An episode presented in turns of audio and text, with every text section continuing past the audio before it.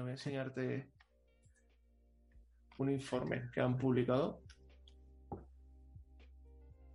Y dice que el transporte verde por mar solo aumentaría 8 céntimos el precio de un par de Nikes. De Nikes o de Nikes. Eso, cada uno que lo diga como quiera. 8 céntimos unos zapatos, unas zapatillas, 9 céntimos, 90 céntimos una televisión, 8 euros una nevera. Así hicieras todo con 100%, 100% con hidrógeno verde. Porque no es muy importante la, el precio de la gasolina, del combustible, digamos, de los barcos, no es muy. no impacta mucho el coste final de, de los productos que llegan a, a Europa y América. En este caso creo que el estudio era de China a Europa. ¿Qué es lo que más impacta entonces? Pues no me lo he leído, porque lo he visto hace un rato. Entonces no me ha dado tiempo a leerlo. Pero Lo más, boni- eh, lo, lo más bonito de eso será que, aunque solo suba ese porcentaje, la empresa lo venderá más caro por decir que es verde. Y entonces ah, por supuesto. Ya ves. Ya y Fernando. nadie lo va a querer porque va a ser más caro. Pero bueno, me ha parecido curioso esto que. Bueno, pero me parece muy poco. ¿eh? Ya, pero eso es lo que me ha sorprendido a mí. También te digo que la empresa que lo ha Puede hecho. ser un poco de lobby. Sí, porque la empresa que lo ha hecho es Transport and Environment y el informe, el que llaman informe, son 1, 2, 3, 4, 5, 6 y 7 páginas. Luego hay unos anexos aquí con datos que han usado. O sea que al final tiene el tamaño de un paper científico, pero sin la revisión por pares. O sea, igual hay que poner un poquito en duda. Pero bueno, si fuera cierto. Y luego la otra noticia es que nuestro, nuestro señor Pedro el, Guapo, Pedro el Guapo ha anunciado un impuesto especial a las energéticas esta misma mañana. ¿Habéis leído la noticia? Es muy, muy rapidita. Es muy cortita. Eh, ha anunciado hoy en el debate de Estado de la Nación que finalmente impondrá dos, dos impuestos especiales para dos sectores que están ganando con la crisis, la subida de los precios y la subida de los tipos de interés. El primer anuncio ha sido el impuesto a las energéticas tal y como se lleva reclamando socios de gobierno Unidas Podemos desde hace meses. Entonces va, va a multar, o sea, va a multar, ¿sabes? A grabar a las eléctricas en 2023 y 2024 por los beneficios extraordinarios de 2022 y 2023, que se prevén de récord, porque está subiendo la electricidad que alucinas. Y entonces, no solo a las eléctricas, grabará a las eléctricas, gasistas y petroleras, que, que calculan que recaudarán hasta 2.000 millones al año. Y ha dicho Pedro Sánchez, se habla de beneficios caídos del cielo, pero los sobrebeneficios no caen del cielo, salen de los bolsillos de los consumidores que pagan a su- sus recibos y este gobierno, este gobierno no va a permitir que lo paguen ellos. no Repito porque, porque es, es muy de político lo de repetir cosas, sobre todo este gobierno, tanto para criticar como para eh, ponerse medallas. Oye, ¿estamos repasando estas noticias por algo especial? O... Porque en 10 minutos viene David. Entonces, Ah, vale. Digo, no, no, pero estamos en directo ya. sí, desde las 7 en punto. Vale. vale. No sé si la gente en el chat quiere comentar la, la noticia. ¿Creéis que será efectivo? ¿A otros qué os parece? Es- Bueno, suena bien, ¿no? O sea, no suena... Lo que estoy viendo es tu Sí. ventana de Ahí está. OBS. Me he dado cuenta después. Que, no sé, parece que es una buena noticia esta noticia. Aparentemente sí, ¿no? O sea, lo que no sé es cómo van a responder los bancos y las eléctricas si un impuesto va a hacer, yo qué sé, de alguna forma que suba más el precio. Claro, eso luego lo repercuten en las, en las facturas muchas veces. Claro, o sea, pueden dejarse en plan, oh, nos van a poner un impuesto, no podemos hacer nada. O, o realmente tienen poder para decir, bueno, subo. No sé, aparentemente parece buena noticia, vamos, no. sí, está bien Mm. que, que paguen impuestos. De hecho, luego hay otra que es las bonificaciones ampliadas en el transporte. Es un poquito como dónde podrían gastarse este dinero, ¿no? Dice que van a bonificar el 100% de todos los abonos de varios viajes para los trenes del servicio público de cercanías, rodalíes y media distancia operados por Renfe. Lo que pasa es que mientras los impuestos son del año 2022 y 2023, esta bonificación es entre el 1 de septiembre y el 1 de diciembre.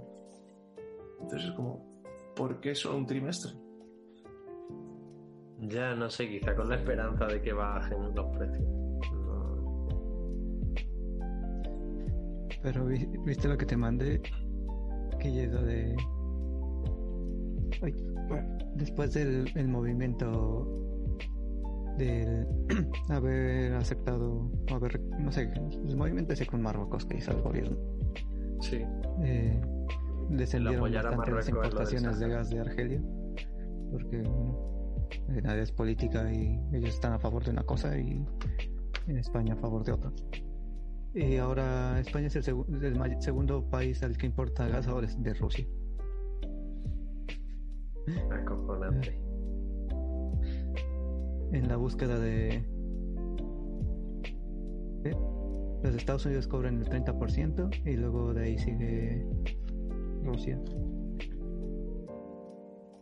24%, sí, y luego 24% Rusia. Pues sí, pero yo creo que fue algo temporal, o sea que ya no que ya no es así, pero vamos. Igualmente sí, Argelia es que cuando quiera también puede cortar el grifo. Es que depender de otros países siempre va a ser que pueda jugar un poquito contigo. Es que Argelia ya no es que pueda Bueno. cortarle el grifo, es que no puede abrirlo más. Entonces estamos intentando que, que sea el sustituto de Rusia para Europa y eso es imposible. Ya, Esto yo hace, hace años que leí un artículo de Antonio Turiel en su blog de, de Crash Oil. Es, es un poquito siempre como es a este señor Antonio, un poquito catastrofista, ¿no? Pero mm, esto se me quedó clavado porque es que podría tener razón. Y es que de pronto nos hace falta gas en Europa y decimos, ¿dónde hay gas? En Argelia tenemos gas. ¿Y por qué no está llegando todo ese gas a España? Y a Europa y en general. Porque tienen allí, están empezando a generar una industria desde los años 90, están creciendo, no mucho, pero a su ritmo, ¿no? Oye, ¿y si nos juntamos Francia y España y democratizamos Argelia? Y les destruimos toda la industria y así no tienen consumo interno. y democratizamos Argelia. Sí, democratizamos Argelia, tiene muchas comillas ahí. Pues son cosas que, claro, hay que estar al loro. Los países al sur no deben de crecer, porque siempre tienen que estar alimentando al norte, o alimentando con comida o con recursos. Esa es la idea. Al final, si el calentamiento global y todos los desastres solo afectaran al sur, Europa le daría igual ser verde. Si pudieran seguir quemando fuera de sus fronteras, no habría políticas verdes, porque dentro estarían bien. Cosa que pasa con los migrantes también. Mientras los maten Marruecos o Turquía, no es culpa de Bueno. Europa, es culpa del otro país. Al final dependemos del, del sur global igualmente. O sea, cualquier cosa que afecte al sur va a afectar al norte. Como lo dijo el ministro de India, debería llegar un momento en, eh, cuando les dijeron de qué lado se pronunciaba, si del bloque de, de Estados Unidos y la OTAN o del bloque de China y Rusia. Y su respuesta fue, no tienes por qué imponerme un- una cosa. ¿eh? Nosotros tenemos un cuarto de la población, tenemos la sexta economía más grande de, del planeta y tenemos una cultura milenaria.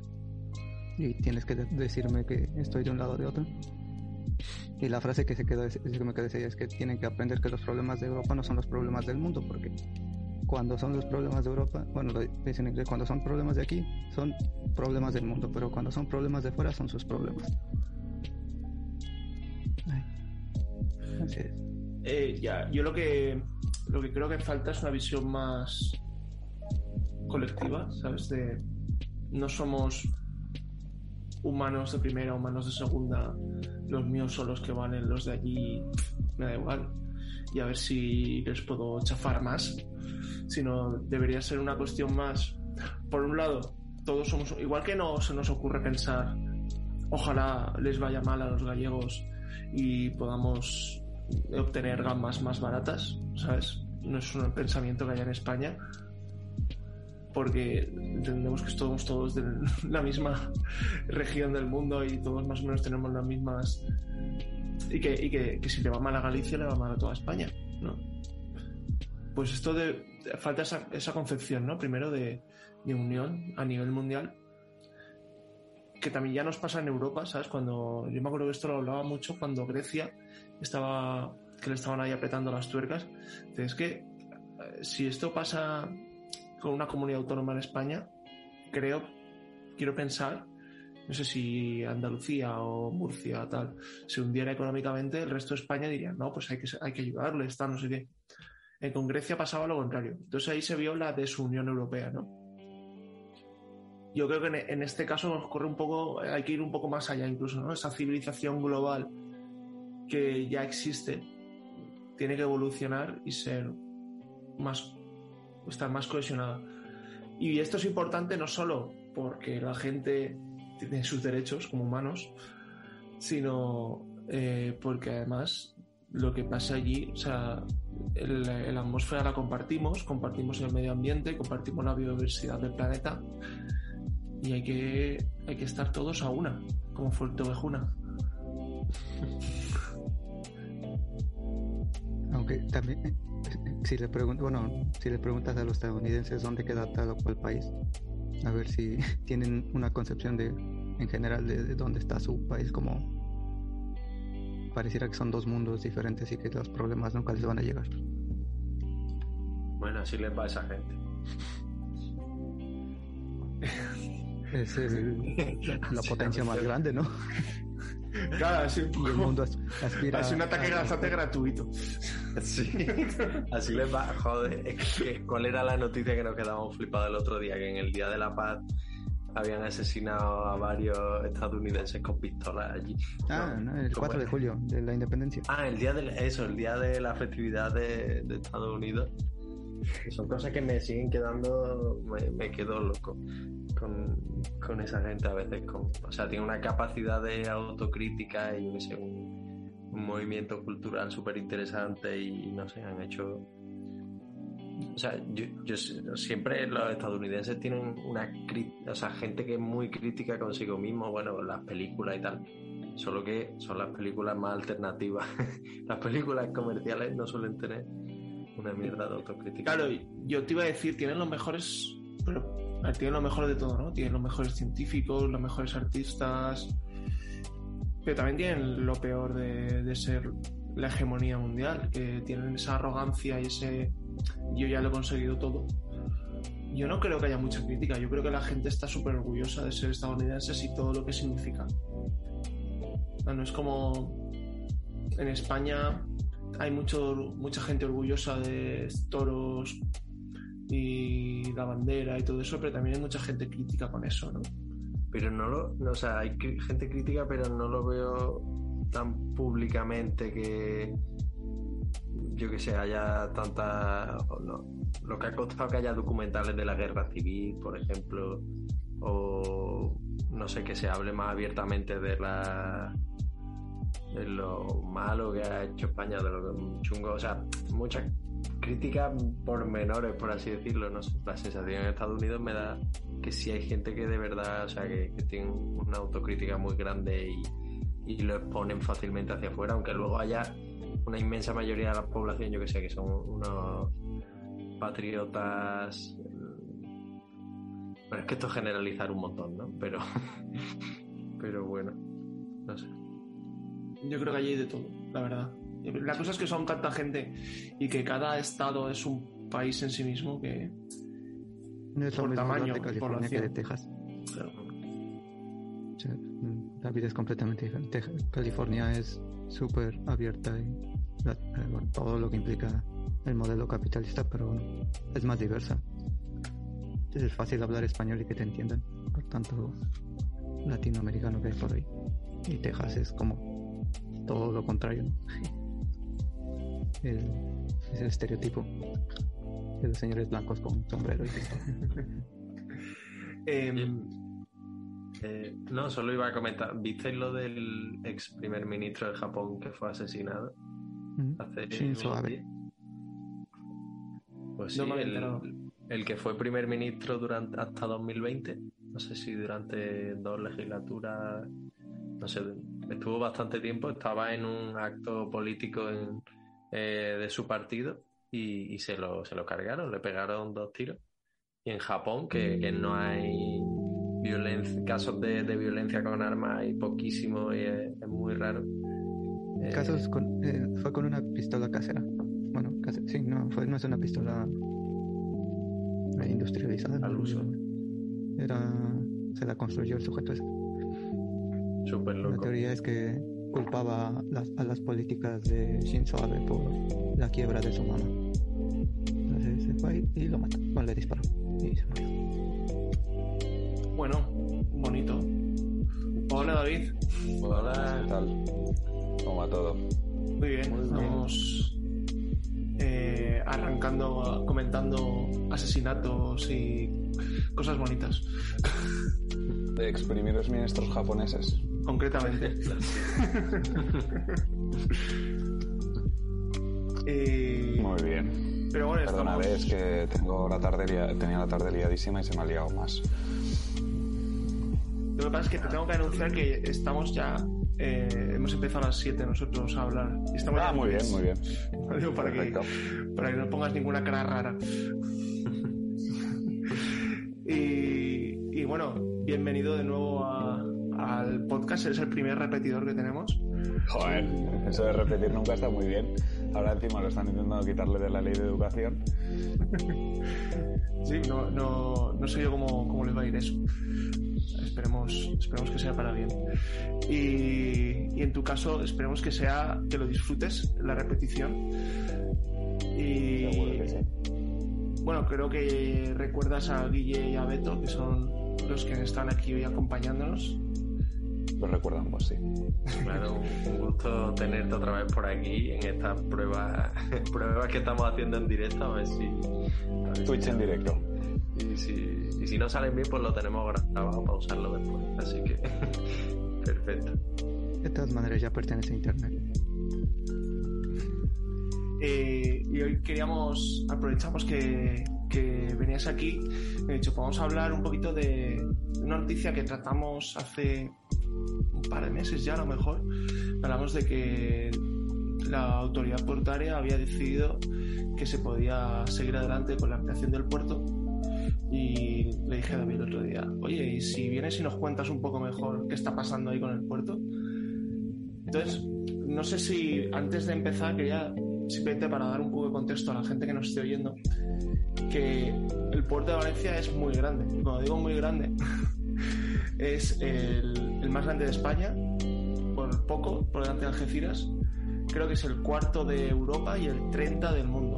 O sea, quitas los chinos y los estadounidenses que tienen ahí puertos enormes, gigantes, después enseguida tienes el, de Valencia. O sea que estamos hablando de un proyecto en una infraestructura muy importante dentro del panorama incluso mundial, ¿no? Por donde lo que me sorprende un poco es, imagino que es porque es por donde entra todos los cargamentos desde China, ¿no? De cruzar el Mediterráneo por el canal de Suez, ¿no? El famoso canal de Suez. Llegarán a Valencia. Efectivamente. Efectivamente. Pues bueno, no sé, gracias por la introducción Álvaro, no sé cuánto lo conocéis, ¿no? pero al final el, puerto de Valencia es una infraestructura muy grande, eh, podríamos estar hablando horas y horas y horas, pero al final eh, puertos del Estado depende del gobierno central en Madrid y puertos del Estado lo que tiene es diferentes puertos, diferentes autoridades portuarias que gestionan diferentes zonas, ¿no? entonces tenemos pues el puerto de Algeciras, eh, el puerto de A Coruña, el puerto de Bilbao, el puerto de Valencia, el puerto de Castellón, el puerto de Barcelona, el puerto de Alicante, etcétera, ¿vale? En lo que hablamos de ahora es la Autoridad Portuaria de Valencia, que gestiona principalmente tres puertos. El puerto de Sagunto, el puerto de Valencia y el puerto de Gandía. Y esto hablaremos después, pero sí que creo que es importante recalcarlo, que la autoridad portuaria pues, pues toca esos tres puertos, ¿no?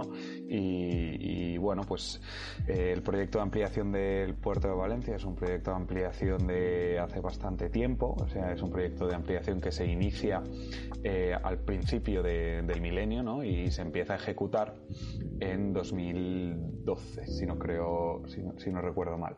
¿Vale? En ese primer momento lo que hacen es hacer el dique de abrigo. El dique de abrigo son eh, esos diques enormes que se hacen ganándole terreno al mar para poder construir dentro, ¿no? Para, para, poder parar las corrientes. Y la idea es hacer toda una nueva terminal, ¿no? Toda una nueva terminal en esa zona, en ese dique de abrigo norte, para poder eh, tener todavía más espacio de exposición del puerto y poder eh, trabajar y poder ser capaces de recibir más contenedores. Esto en, la jerga logística se conocen como TEUs, ¿vale? que son las unidades de transporte.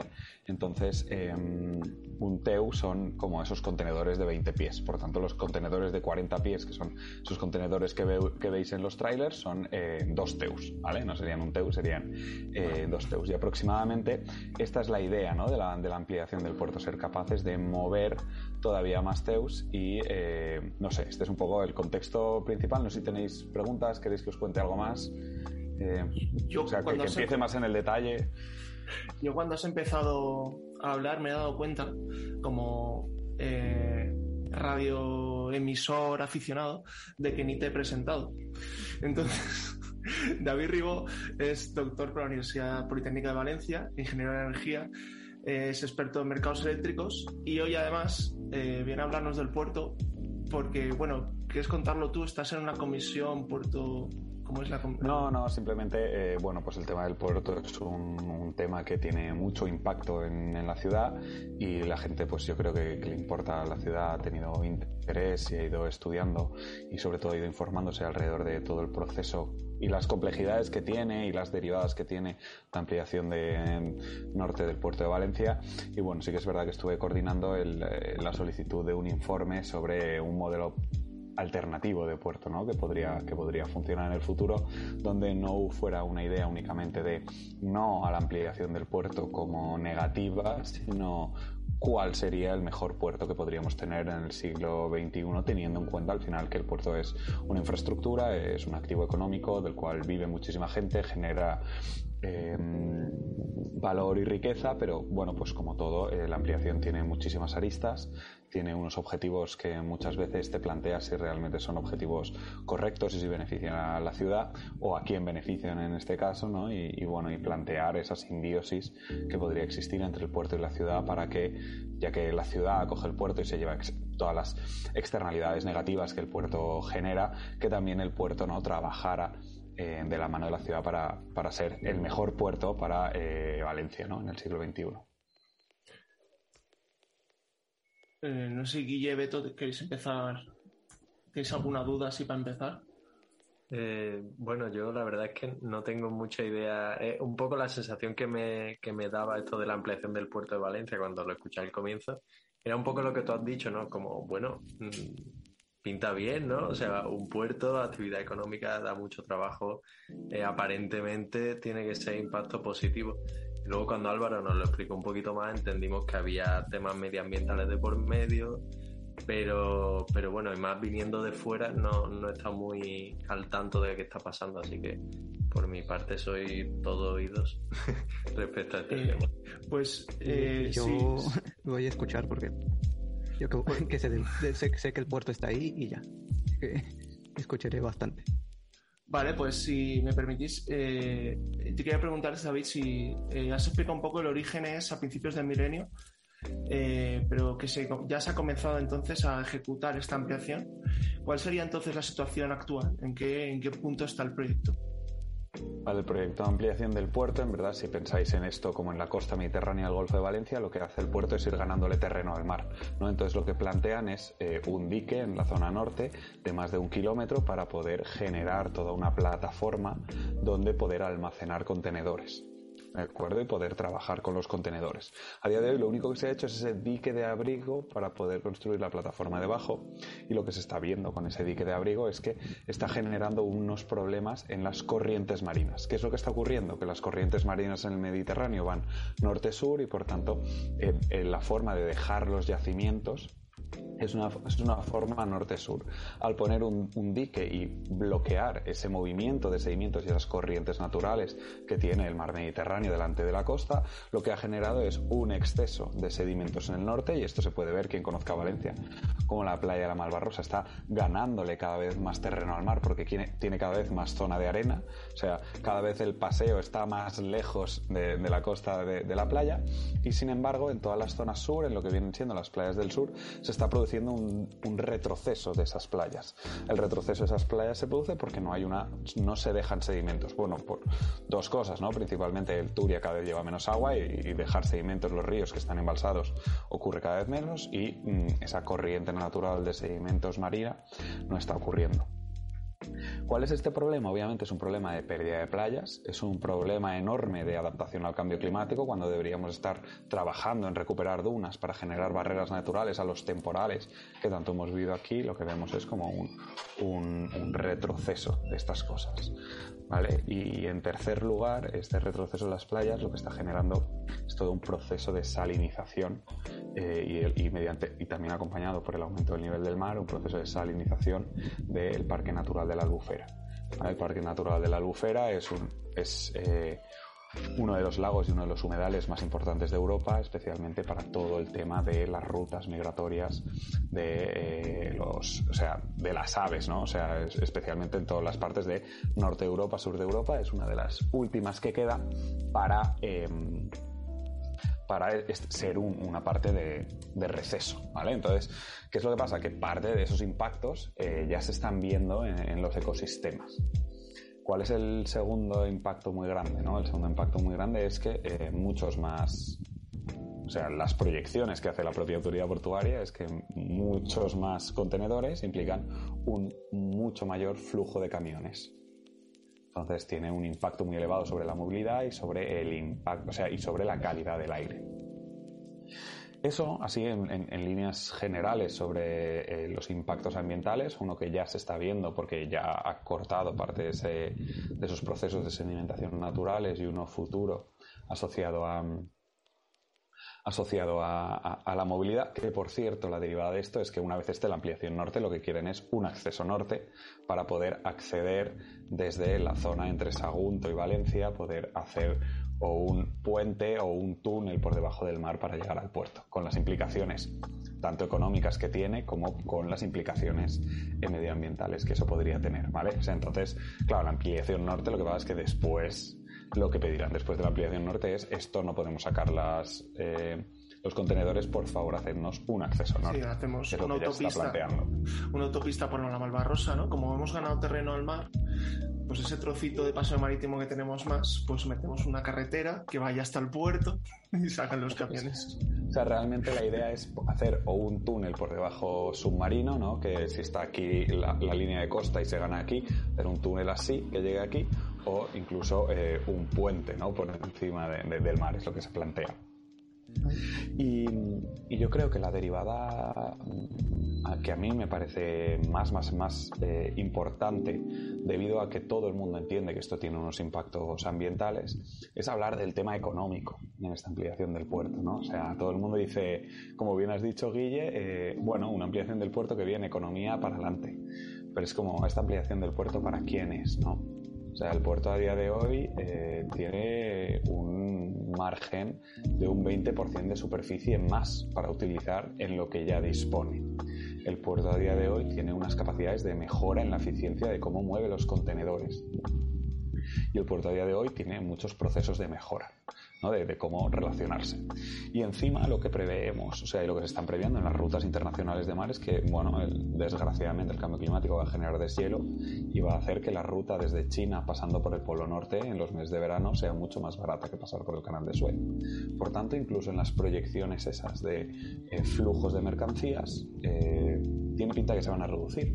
Pero no solo eso, estamos viendo un cambio en las tendencias mundiales con un un deseo de relocalizar parte de la producción industrial. Por tanto, ese incremento eh, generaría dudas ¿no? con toda la parte de importación-exportación. Pero es que además lo que están planteando en este caso es que la nueva terminal se convertiría en una terminal de MSC, en este caso, que es una de las grandes navieras, y esa gran terminal lo que haría sería recibir barcos enormes eh, en Valencia, porque estaría preparada para recibir barcos todavía más grandes que, que, consumen menos y por tanto son más económicos de llevar mercancías, repartirlo en pequeños lotes y que diferentes barcos de diferentes puertos de Europa llegaran a Valencia, cogieran la mercancía y se fueran. ¿Qué quiere decir esto? Que en el fondo lo que se está planteando es casi que se genere un enorme polígono industrial en medio del mar para la ciudad de Valencia con los impactos que eso tiene y sin que repercuta en ningún momento en el beneficio, porque al final si tú no estás exportando ni importando materiales, los beneficios para toda el área económica pues son criticables o cuestionables como mínimo.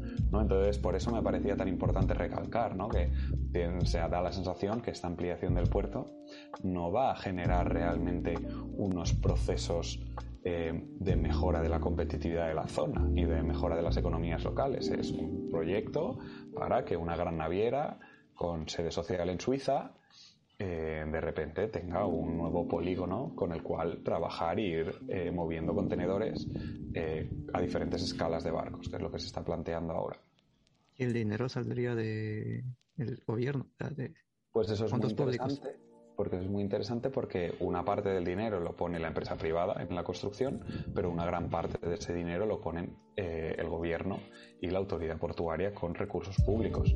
Por tanto, estamos hablando aproximadamente de una inversión unos superior a los 500 millones de dólares para que eh, la naviera haga una inversión de alrededor de mil millones de euros. Pero, dicho dólares, hoy encima están en paridad 1-1, así que vale igual. igual. Eh,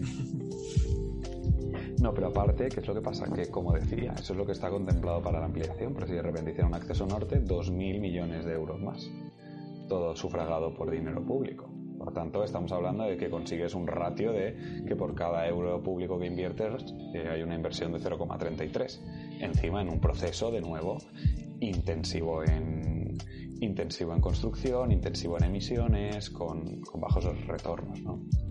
Entonces, ese es un poco eh, el panorama general de esa ampliación que, está eh, existiendo a día de hoy. Em, yo entonces, ¿esto va a ocurrir? Es decir, porque yo sé que lo último fue que les dijeron eh, que no hacía falta repetir el, el pues, impacto ambiental pues esto no está muy claro porque ¿qué es lo que pasa? Que aquí hay dudas legales y lo que hacen es que eh, la autoridad portuaria hizo un proyecto en 2008, eh, creo, o sea, 2006 o algo así aproximadamente, acogiéndose a la necesidad de hacer una declaración de impacto ambiental con la legislación vigente de 1990 y algo. ¿Vale? Entonces, la ampliación actual del puerto se hizo con esa ley. ¿Qué es lo que pasa? Que empezaron las obras y las dejaron a mitad. No acabaron esa ampliación del puerto. Y lo que ahora mismo plantean es decir, no, como ya empezamos la obra, la declaración de impacto ambiental es válida, porque la obra se comenzó y el proyecto se ha comenzado. Y lo que se dice es que, o sea, y, el, el, contraargumento legal es, no, es que esta declaración de impacto ambiental ha caducado porque lleva X tiempo sin acabar de ejecutarse el proyecto y se ha parado y por tanto necesitamos hacer una nueva declaración de impacto ambiental con los criterios de la legislación de hace menos de 10 años y no con una legislación de hace 30 años. entonces, la, poco la batalla legal está ahí, ¿no? El puerto quiere que le digan que la declaración de impacto ambiental es válida y lo que se está diciendo es, no, esta declaración de impacto ambiental no es válida. Además, obviamente, como es un proyecto de el inicio de los 2000, este proyecto a lo largo del tiempo ha sufrido modificaciones y esas modificaciones no estaban constatados en la declaración ambiental previa. Entonces ahí hay un lío legal que encima es interesante y divertido porque se están tirando la pelota entre la autoridad portuaria que le dice al Ministerio de Transición Ecológica que le deje hacer la que le deje hacer la eh, la obra y que diga que la declaración ambiental es válida. Eh, de repente el Ministerio le dice a puertos del Estado que tiene competencia para eh, decidir, pero nadie quiere tomar la decisión de decir, perfecto, esto para adelante y ya está. ¿Por qué? Porque en el momento en el que se empiece esa obra habrá un habrá una demanda legal y esa demanda legal puede acabar en una paralización. Y si tú has iniciado un proyecto, puede acabar con pagos millonarios por el establecimiento de contratos que has tenido con esa empresa, ¿no? Como puede ser el, caso que, a lo mejor os suena del Castor en toda la zona entre eh, Tarragona y Castellón, toda esa zona de Vinaroso y de Cona, ¿no? que al final pasó algo similar a lo que podría pasar por cierto, es muy interesante porque en aquel momento Teresa Rivera, la actual vicepresidenta y ministra de Transición Ecológica, era secretaria de Estado de Medio Ambiente y era quien era responsable de las declaraciones de impacto ambiental. Le, ha tocado todas las buenas, ¿eh? Y... Todas las buenas. eh, está ya acelerando un poco porque si no se nos quedamos sin tiempo. Pero ya pensando en, en el modelo de, puerto, el modelo de desarrollo económico que queremos ¿no? en, la, en una ciudad como Valencia, que es lo que decías, que al final esto es adaptación al cambio climático, lo has mencionado, ha pasado un poco por encima, y no sé si estamos yendo hacia un mundo en el que harán falta puertos más grandes, más aeropuertos, ¿no? Todas estas grandes infraestructuras. Eh, hay un modelo alternativo que se plantea como más sostenible y más probablemente deseable, en el que no, no hace falta ampliar y de hecho probablemente muchas de estas grandes infraestructuras queden obsoletas. Entonces, por preguntarte, ¿cuál es, ¿tenéis la alternativa? ¿Habéis llegado a plantear una alternativa para ese puerto o este es un proyecto en desarrollo? Bueno, eh, obviamente eh, la alternativa a un puerto es un trabajo ingente, ¿no? Lo que hemos planteado son, eh, bueno, lo que ha planteado un, un, think tank que, trabaja en esto y que, por cierto, no sé si lo sabéis, pero mañana hay una conversación entre el alcalde de Valparaíso y el alcalde de Valencia para hablar sobre puertos y sobre cuáles son las afecciones a los puertos y sobre cuál es la implicación que tienen las ciudades y esos puertos. Eh, lo que se han planteado son una serie de ideas que, creemos que son interesantes y que ya se están llevando a cabo en otros puertos aplicadas al puerto de Valencia. ¿no? Y entonces hay una serie de ideas económicas, hay una serie de ideas de innovación, una serie de ideas de, eh, relacionadas con el mercado laboral y obviamente también con la democratización de la toma de decisiones en los puertos y de eh, los impactos ambientales que existen en estos casos. ¿no?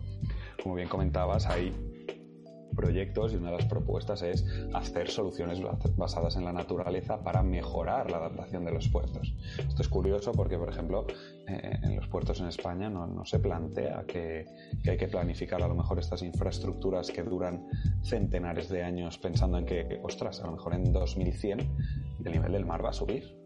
O sea, ¿qué tipo de soluciones vamos a tener? Porque como el nivel del mar suba, lo que está previsto, a lo mejor toda esta terminal está enterrada está sumergida, ¿no? Entonces empezar a plantear estos proyectos ¿no? de, soluciones de bioingeniería y soluciones basadas en la naturaleza, tanto para los puertos como para la regeneración del litoral y estas costas, ¿no?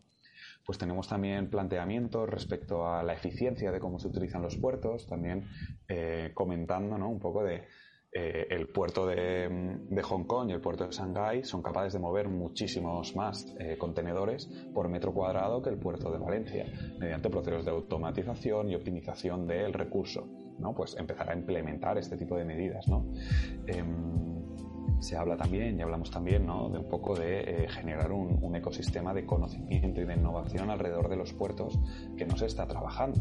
O sea, si el puerto de Valencia es el cuarto o quinto puerto más importante de Europa, ostras, ¿por qué no tenemos todo un sector de innovación marítima y sector de innovación logística, un sector servicios, ¿no?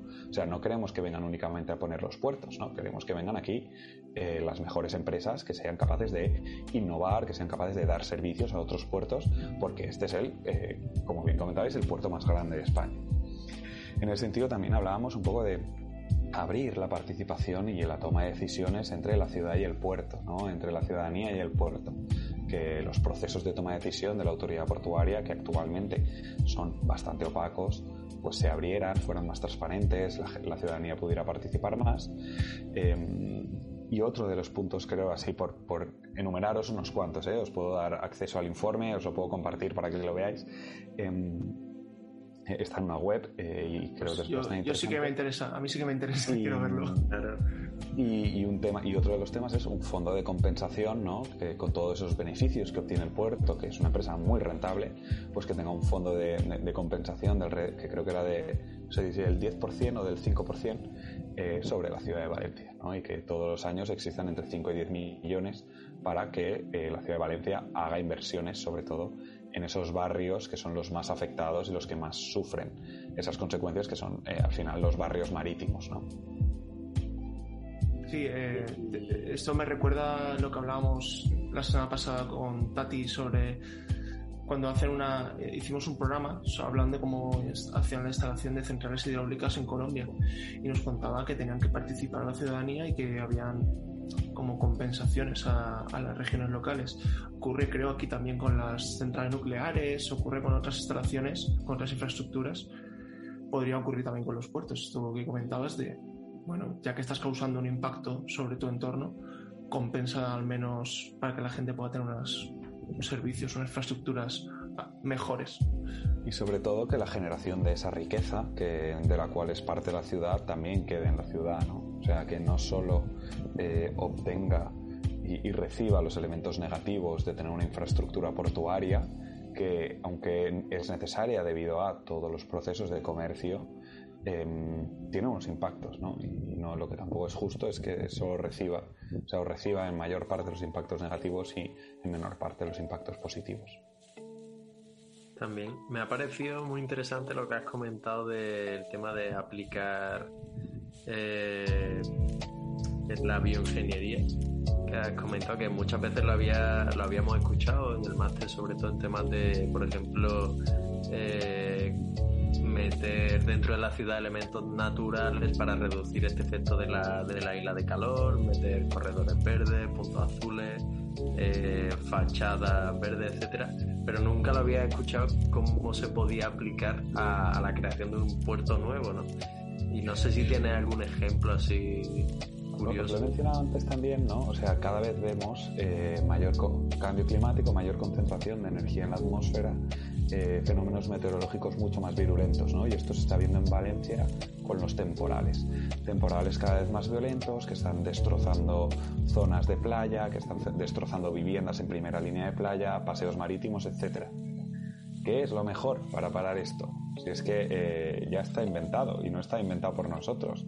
Dunas, o sea, todas las dunas de, todas esas zonas marítimas son grandes barreras naturales y grandes protectores ante esos, ante esos, ante esos temporales. ¿no? Entonces, eh, las olas son capaces de destrozar un paseo marítimo, pero las dunas aguantan y se regeneran solas. Entonces, a lo mejor, en, en vez de ir y coger y para compensar que cada vez hay menos arena, lo único que hacemos es tirar camiones de arena tenemos que empezar a, a plantear ¿no? pues la, generación ¿no? de, de, recuperación de ecosistemas, de, de, ecosistemas naturales que ya existían ¿no? y que nos hemos cargado.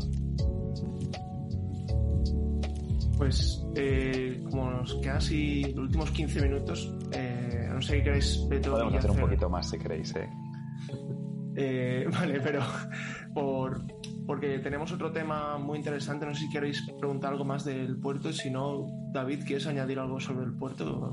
No, si queréis algo más, alguna, algún comentario más. A ver, esto es muy.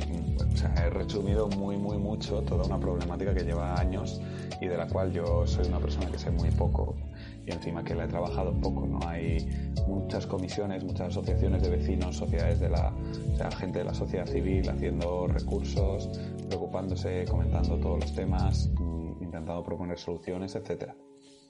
Pues mira, lo que voy a hacer es pedirte para el próximo día a lo mejor unos enlaces o algo y se los dejamos en las notas del, del programa cuando lo subamos y así que la gente pueda, pueda investigar un poquito más este tema que desde luego es muy importante y muy grave, que tiene grandes impactos. Eh, pero es que teníamos otro tema y queríamos hablar, que era el de eh, reciente excepción ibérica, ¿no? a raíz de la guerra de Rusia en Ucrania. Bueno, creo que Guille, mejor lo cuentas tú, que, creo que estás más al día con este tema que yo. Sí, con la, un poco la, Pues sí, lo hemos comentado un par de veces en el podcast porque, bueno, es un tema bastante, bastante interesante como eh, España y Portugal se han separado de la, de la Unión Europea en, en este concreto hecho de que podemos limitar el precio del gas natural que se use para producción eléctrica, ¿no? Y eso, si no me equivoco, ocurre desde mediados de junio más o menos y, está haciendo que realmente el precio de la electricidad esté bajando. No sabemos, bueno, yo no sé si, si por debajo por encima de lo, de lo esperado, cómo está evolucionando el tema, si hay otros países europeos que están también luchando por tener este mismo privilegio que tenemos ahora mismo. Y, bueno, ya que te tenemos aquí y eres experto en esto, bueno, un año después, te tuvimos hace un año hablando aquí del mercado eléctrico y un año después va a volver a, hablar un poquito del mercado con nosotros, así que hay que aprovechar.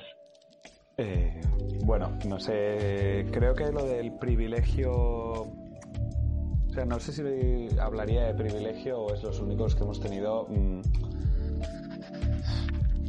la fuerza y las ganas de decir que esto era una barbaridad, o sea, y que es una barbaridad la forma en la que se está haciendo el mercado, que un mercado que se ideó, pensó y teorizó y puso en práctica hace 30 años con unas condiciones tecnológicas eh, a día de hoy eh, no tiene sentido ¿no? y estamos constantemente sobre retribuyendo a unas tecnologías inframarginales que se están forrando y se están forrando y lo podemos ver en la cuenta de resultados de, todas las empresas energéticas y lo podemos ver en pues que vamos eh, muchísimos países están poniendo impuestos especiales a, las empresas energéticas por, por, los beneficios que están teniendo de acuerdo entonces no, no, sé si lo denominaría privilegio creo que es una rara avis porque está el sacrosanto sacrosanto mantra de la Comisión Europea de no tocar el mercado.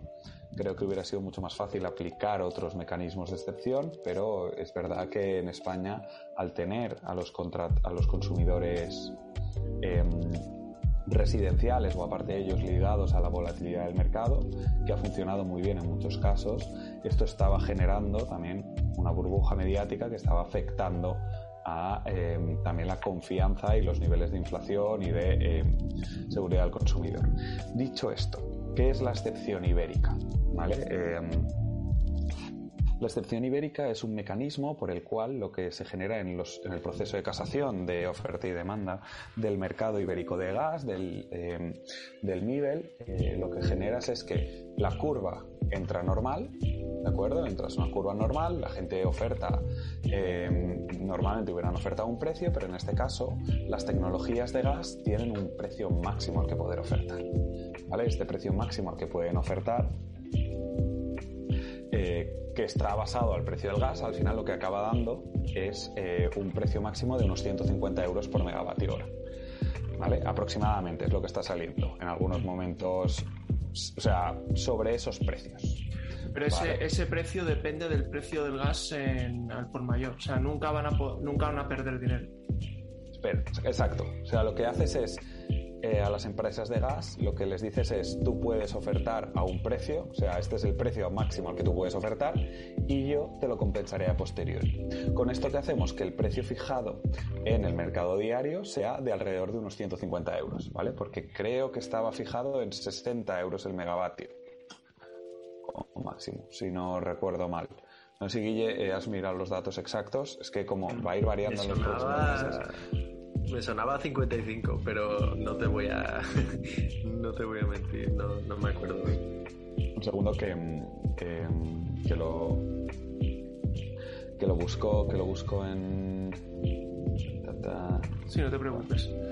No, eh, pero lo que no ve buscándolo si quieres, pero lo que lo que me refiero es 150 es el precio que llega a la factura de 150 es el precio que estamos obteniendo en el mercado, ¿vale? En el mercado spot. ¿Y qué es el 155 entonces? ¿Es el 55 el precio máximo al que, es, al que se les paga el gas, al que pueden ofertar el gas en el mercado eléctrico. a 55 ah, euros. No, a 55, ¿eh? A 50. Espera, voy a buscarlo bien, un segundo, que os lo digo, va. Vale, va. Vamos a hacerlo bien. Eh, vale. Exacto, el precio, el tope es 40 euros el megavatio hora durante los próximos seis meses. ¿Vale? ¿Eso qué quiere decir? Que a cualquier generador de gas le van a, le capan ofertar el gas a 40 euros el megavatio hora. Como para producir un megavatio hora de electricidad necesitas aproximadamente dos y pico de gas, lo que implica es que necesitas multiplicar ese ah. precio por dos y pico.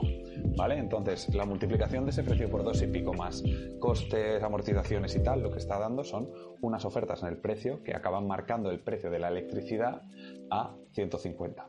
¿Qué pasa? Que lo que existe es que para que no pierdan dinero y no dejen de ofertar, una fórmula que compensa a esos generadores de gas hasta un precio ligado con el precio spot. ¿Vale? ¿Eso qué quiere decir? Que si el precio spot del gas en el fondo está a 120, como está ahora, hay que pagarles esa diferencia entre 40 y 120, que multiplicado por 2,3 es pagarles mucha diferencia de precio, ¿vale? Ese precio lo están pagando los consumidores que se ven afectados por la aplicación de esa reducción.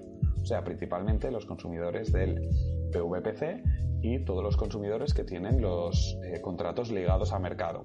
Y todos los consumidores que han ido renovando sus contratos fijos contratos en el mercado eh, en el mercado a partir del inicio de la aplicación del tope de gas. ¿Por qué esto? Porque como han renovado sus contratos con un tope de gas que está afectando y está afectando a los precios de los mercados de futuros, se asume que se ven beneficiados y por tanto contribuyen al pago.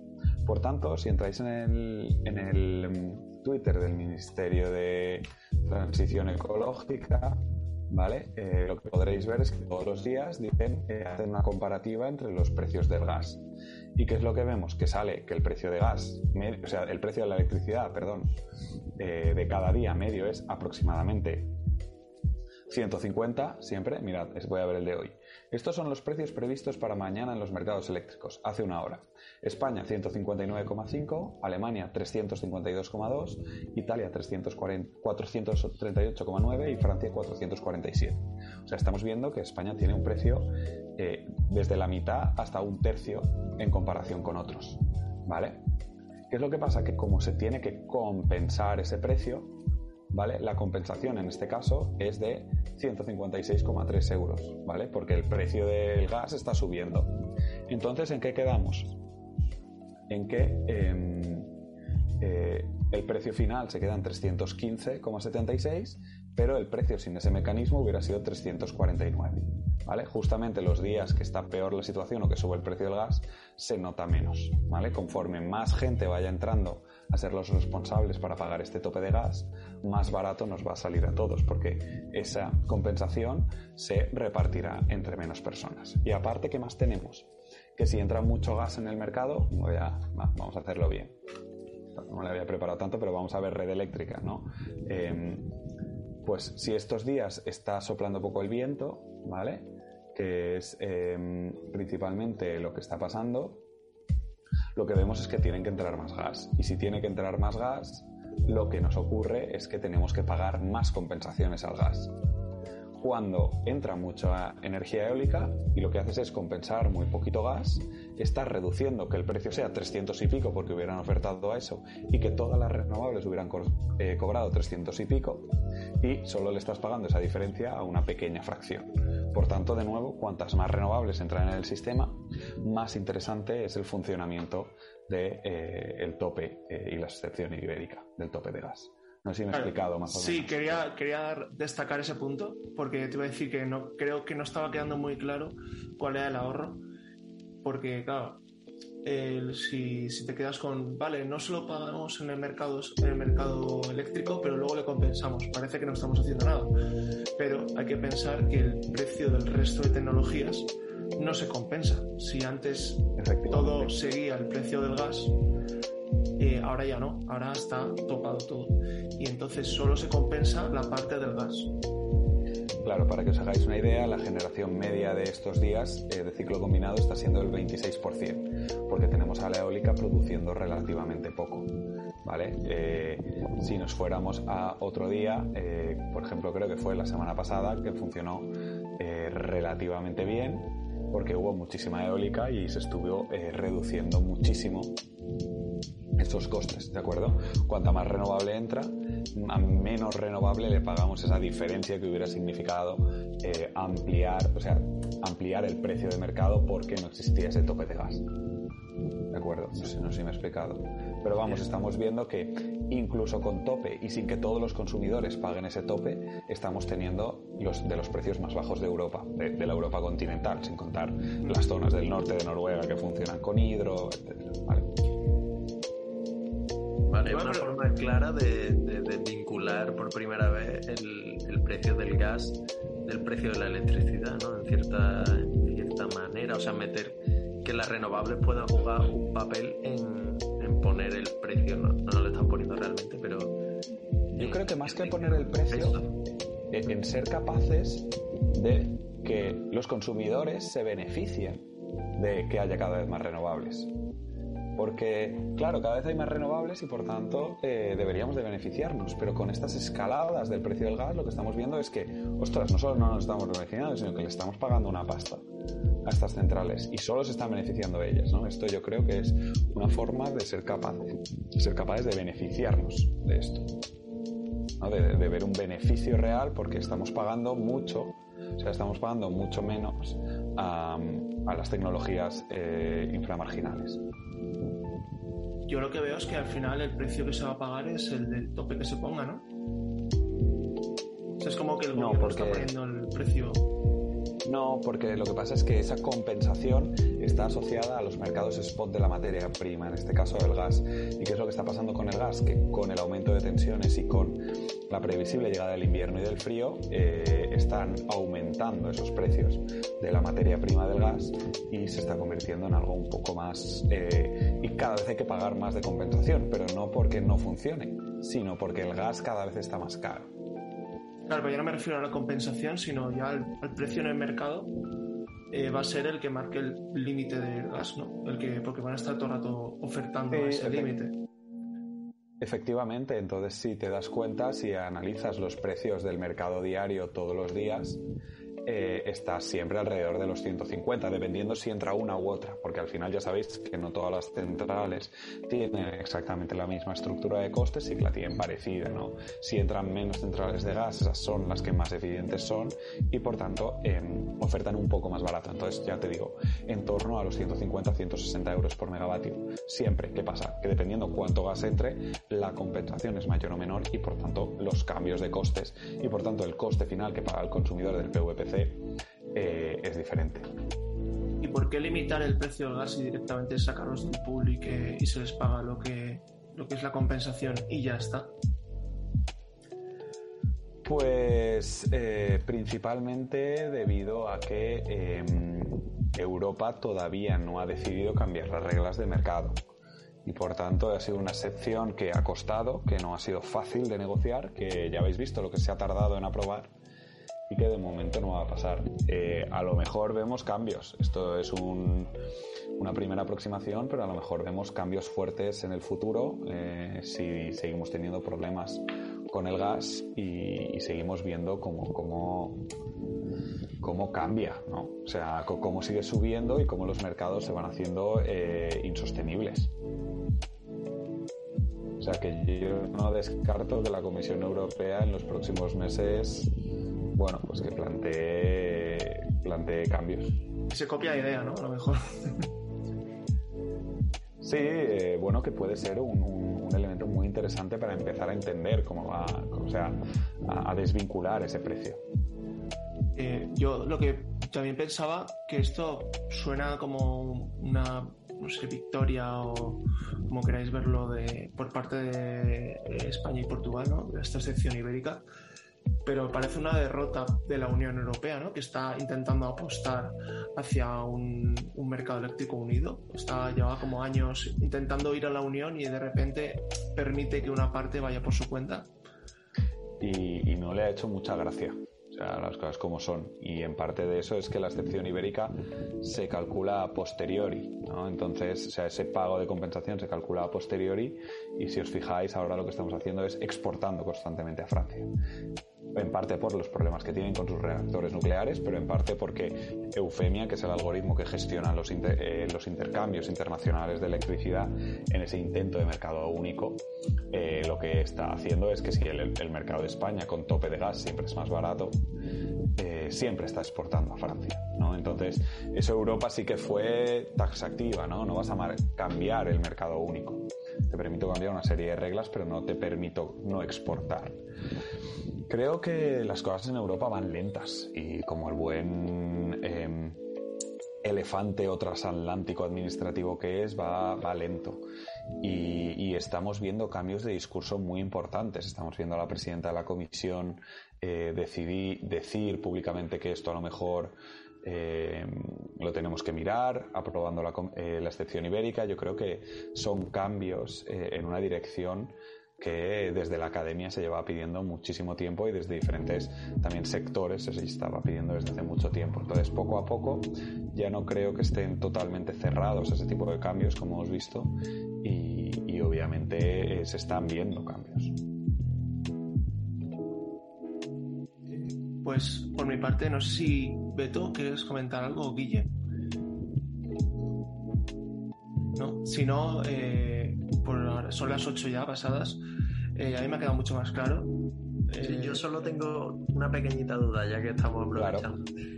al comienzo has comentado que creías que había otros mecanismos que podrían haberse implementado más fácilmente que este. Y me ha dado curiosidad, o sea, ¿qué, otras soluciones habría más fáciles que esta excepción ibérica que, bueno, que, controlas? Bueno, pues eh, se podían haber aplicado mecanismos a posteriori, como se fueron, como se intentaron aplicar, ¿no? Por ejemplo, a las renovables. Se les podría haber aplicado a algún tipo de renovables una compensación a posteriori, se podía haber aplicado algún tipo de impuesto a estos, lo que se conocía el impuesto a los beneficios caídos del cielo, y todo eso Europa lo hubiera visto con muchos, con, con mejores ojos, porque no afectaba a la casación y al mercado, ¿no? O sea, lo que no suele aceptar muy bien la Comisión Europea es las interferencias en, los mecanismos de fijación de precios, ¿no? Pero son menos, menos reticentes a, mecanismos correctores a posteriori. ¿Qué es lo que pasa? Que aquí también había un, interés político en decir eh, el precio del mercado ha bajado, ¿no? Después de tanto, de, tanto ruido mediático. Eh, claro, todos esos mecanismos también se podrían haber estudiado y Europa hubiera sido menos reticente bueno, es un poco lo que ha hecho hoy, ¿no? Eh, Pedro Sánchez ha anunciado eh, impuestos a los beneficios caídos del cielo para el año 2022 y 2023. Bueno, en principio es una buena noticia.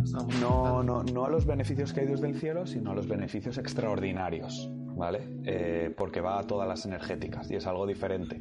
Porque, por ejemplo, Repsol está multiplicando por 250 sus márgenes en el refino de petróleo, estamos viendo eh, ingresos récords de Iberdrola, o sea, no es solo sobre los beneficios caídos del cielo, eh, que es algo muy característico de un mercado marginalista, sino que lo estamos viendo respecto a mm, todo lo que viene siendo el sector energético. Muy bien. Yo, yo, solo preguntaría, David, ¿cómo ves las cosas de cara al invierno? Cada vez estamos eh, en el, yo creo tema que, energético. Yo creo que el invierno puede ser duro. Eh, puede ser duro y, todo dependerá de la posición que tome, que tome Rusia respecto a si continuar suministrando gas, eh, cómo va a ser ese precio del gas y, y sobre todo, sobre todo, sobre todo, cuál sea cómo de conjunta sea la respuesta europea, porque la península ibérica es muy poco vulnerable, pero países como Alemania e Italia, toda Europa del Este son muy vulnerables y en caso de que haya un drama con que haya cortes de suministro, hace un par de días, no sé si fue ayer o antes de ayer, eh, pararon el Nord Stream 1, que es el gasoducto que conecta Rusia con Alemania por temas de mantenimiento y una de las mayores preocupaciones de Alemania es que nunca lo vuelvan a abrir en ese en caso de que eso pase, que lo veremos en las próximas semanas, eh, el invierno será muy duro y habrá racionamiento en industria, racionamiento en casas y yo creo que habrán mecanismos de solidaridad europea. Sí, y de Estados Unidos vendiendo GLP también. tendremos cargamentos y Poco se cargamentos. habla de- Estados Unidos es uno, uno de los grandes beneficiados de esta guerra, ¿no? Que su balanza comercial está dando palmas con todos estos nuevos clientes europeos que compraban el gas barato y ahora lo compran carísimo a Estados Unidos siendo gas licuado. dando una nueva vida al, al fracking que ya estaba a punto de estar en- muerto y enterrado y de repente Efectivamente, es, de repente es un negocio muy lucrativo. estaba de parranda. pues eh, muchas gracias David de nuevo por venir a estas